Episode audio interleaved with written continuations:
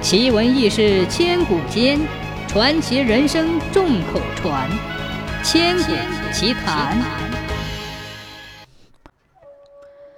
有个小伙子名叫宋琼，爹娘都死了，剩下他自己光棍一条，苦度时光。这一年，宋琼家乡碰到了百年不遇的大旱，地里的庄稼全都枯死了。宋琼在家混不下去了。便跟着大伙儿一起闯关东。宋琼到了关东，年复一年的在地下挖起煤来。他天天口里省，碗里省，不断的积攒钱，盼望回家后能过上好日子。五十岁那年，宋琼终于把半辈子辛苦积攒起来的五百两银子缝在了一件破棉袄里，打起铺盖卷儿，踏上了回家的路。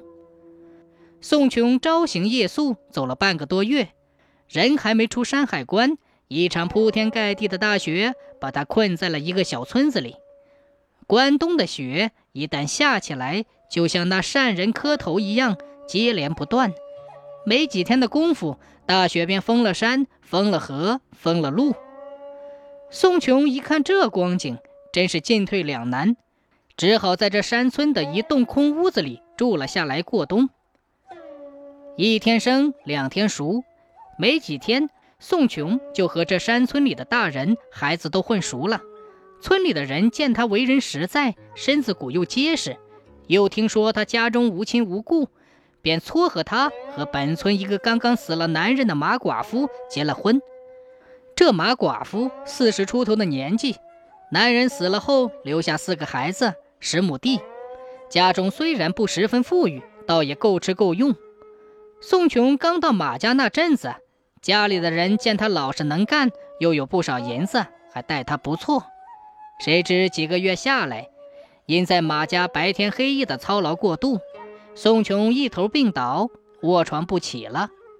马家的人见他没什么用处了，便生了歹意。有天早上，趁给他往炕上端饭时，在他饭碗里下了毒药，把他毒死了。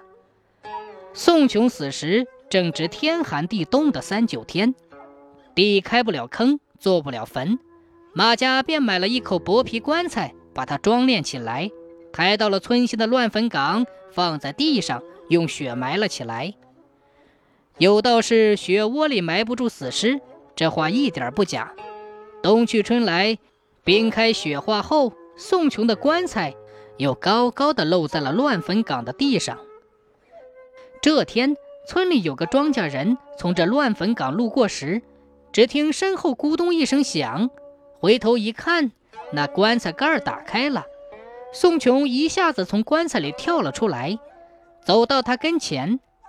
庄稼人见后吓了一跳，对宋琼结结巴巴地说：“你你是人还是鬼？”宋琼说：“我是鬼。”庄稼人又问：“你你要干什么？”宋琼说：“我求你把我背到村里的马寡妇家。”庄稼人听到这里，心想：马不和狗斗，人不和鬼斗，便老老实实的背着宋琼往村里走。说来也怪，这宋琼看起来五大三粗，背在身上却轻如鸡毛。庄稼人背着他一溜烟下了岗。回了村儿在马寡妇家门口放下了宋琼，便头也不回地跑回了家。宋琼伸手推开马寡妇家的门，走进屋去。这时，马寡妇一家五口正围着桌子吃饭。他们听见门响，一起抬起头来看。这一看，一个个都吓愣了。马寡妇战战兢兢地站起来，问道：“你不是死了吗？”宋琼冷冷的笑了笑，说：“哼，冤有头，债有主，我死了也要伸冤讨债。快把我那五百两银子给我还回来！”马寡妇自知理亏，只好哭丧着脸，老老实实的把宋琼的银子分文不少的还给了他。宋琼装上银子，出了马家，来到村中十字路口的一家酒店。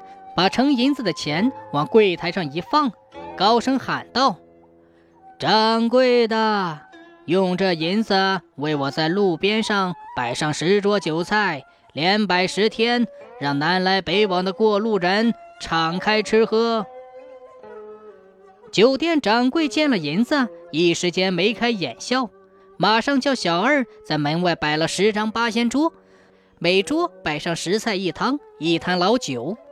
宋琼坐在桌边，天天陪过路人边吃边喝，边诉说自己的冤屈，诉说着马家图财害命的缺德事。就这样，一连摆了十天的酒席，那五百两银子花了个精光。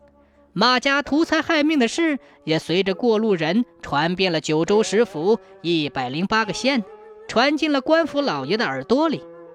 官府老爷听到这个消息之后，个个都拍了桌子，他们联合起来办案，立即把马家五口押进了衙门过堂问罪。宋琼亲眼看着马寡妇一家被衙役押出了村，送进了城后，知道自己冤仇已报，心头一喜。咕咚一声，栽倒在地，彻底死去了。